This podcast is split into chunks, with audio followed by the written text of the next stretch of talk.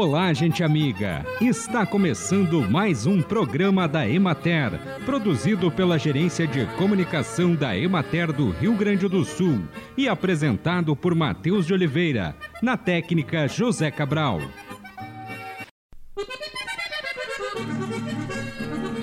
A fiscalização estadual agropecuária da Secretaria da Agricultura, Pecuária, Produção Sustentável e Irrigação faz um alerta aos produtores rurais do estado que utilizam agrotóxicos para que observem a validade dos produtos na hora da compra. Só no último mês foram mais de 10 autos de infração lavrados para empresas que comercializaram agrotóxicos vencidos. O produtor jamais deve aumentar a dose do agrotóxico por estar vencido, porque isso vai acarretar a contaminação do alimento, tornando-o impróprio para o consumo, além de aumentar a resistência da lavoura a pragas. Em caso de compra de agrotóxicos vencidos, o produtor pode denunciar através do WhatsApp 51984129961 ou diretamente em uma das inspetorias ou escritórios de defesa agropecuária da Secretaria.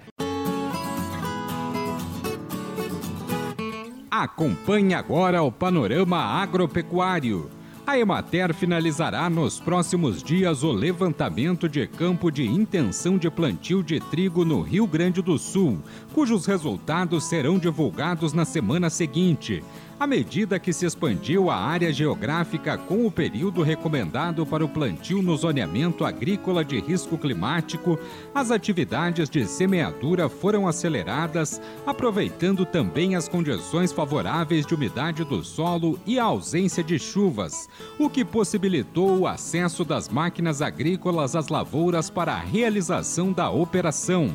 As lavouras semeadas em maio apresentam boa uniformidade na germinação, emergência satisfatória e crescimento rápido. No entanto, mesmo em períodos recomendados para o plantio, alguns produtores estão em processo de tomada de decisão quanto à escolha da cultura a ser plantada ou quanto à extensão de seu cultivo, devido às incertezas presentes no mercado e às previsões climáticas menos favoráveis. Apesar da redução dos principais insumos, os preços do mercado futuro para o trigo na metade sul permanecem pouco atraentes para estimular maior adesão de produtores ao cultivo do trigo. E os contratos de entrega futura apresentam oscilações entre R$ 55 e 70 reais a saca. Na região administrativa da Emater de Bagé, estima-se expansão na área de cultivo com o cereal em relação à safra anterior em função do início do período estabelecido no zoneamento agrícola em 1 de junho. Os produtores da região da campanha iniciaram a semeadura e as chuvas leves ocorridas no dia 4 deverão proporcionar boas condições para o estabelecimento das lavouras.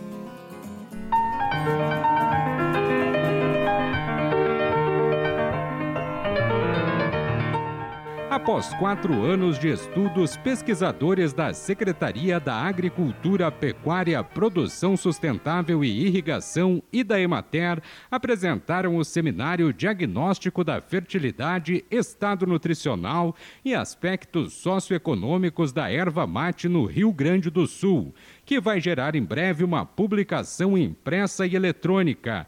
A pesquisadora, mestre em desenvolvimento rural e doutora em gestão Larissa Ambrosini abordou os diagnósticos da produção de erva mate no Rio Grande do Sul, aspectos socioeconômicos. E é sobre isso que ela fala no programa de hoje.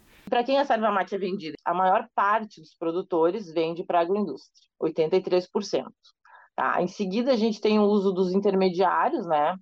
Uh, 11,27% deles vendem utilizam esse canal, né? 2,94% tem indústria própria, 1,47% acesso ao consumidor final, né? processa e vende, 0,49% vende para cooperativa e 0,49% utiliza outros canais de comercialização.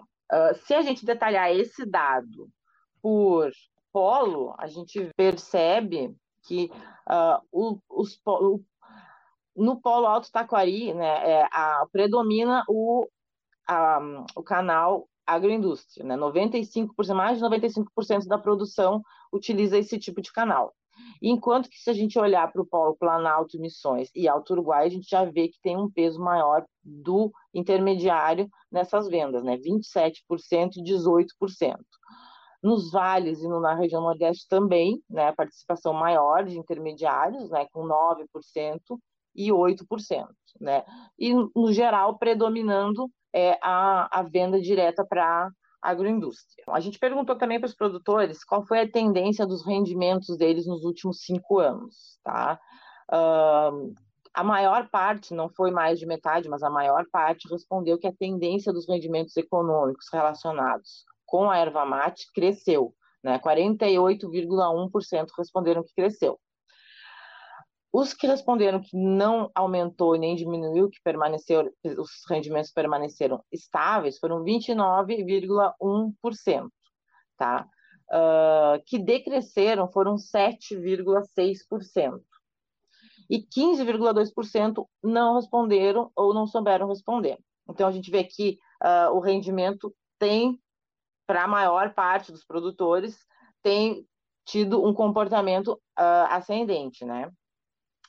Apesar disso, uh, a gente vai abordar os entraves, né? Uh, as dificuldades que os produtores enfrentam tanto na produção da erva mate quanto na atividade rural. Foram duas perguntas que a gente fez. A principal dificuldade é o preço pago ao produtor. Então, 38,82% dos produtores responderam que essa é a principal dificuldade enfrentada nessa atividade tá? Seguida veio a falta de mão de obra, né? Depois falta de pesquisa, que a gente espera, né, começar a trabalhar mais e suprir essa essa dificuldade, e a falta de assistência técnica para 13,5%.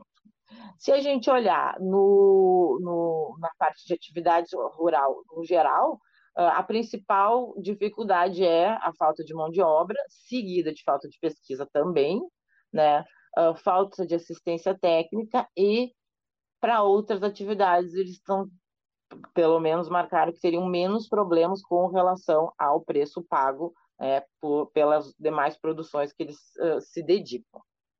Mesmo assim, né, apesar desse resultado, uh, a gente vê uma assim, um comportamento até otimista, vamos dizer, com relação à atividade agropecuária, né? Não seria que dá erva mate, mas atividade em si, né? Porque a gente perguntou para os produtores ah, se o projeto da família seria permanecer na agricultura e na pecuária e se eles gostariam que os filhos seguissem também nessa atividade. Se eles, né, a família pretende continuar. E a gente teve aqui uh, ah, 82,3% respondendo que sim, tá? 14,8% ou não responderam, ou não souberam responder, e apenas 3 disse que não. Né? Quando a, a pergunta foi em relação aos filhos, 67,9% responderam que sim, que gostariam que os filhos seguissem. Né? Uh, ah, 24,9% responderam ou que não, sab não saberiam responder ou não responderam a questão, e apenas 7%, 7,2% responderam que não. Tem um outro dado que eu vou apresentar para vocês, que é sobre investimento também, eh, que mostra também um pouco do otimismo com relação à, à atividade e à produção de erva mate. Né? A gente perguntou para eles se eles tivessem uh, recursos disponíveis, no que eles investiriam.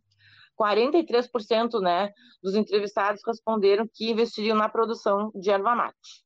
23% responderam que investiriam na compra de terras, 21% ajudaria os filhos e 18,5% responderam que utilizariam para diversificação da produção. Conversamos hoje com a pesquisadora Larissa Ambrosini. E assim encerramos mais um programa da Emater. Um bom dia a todos vocês e até amanhã neste mesmo horário.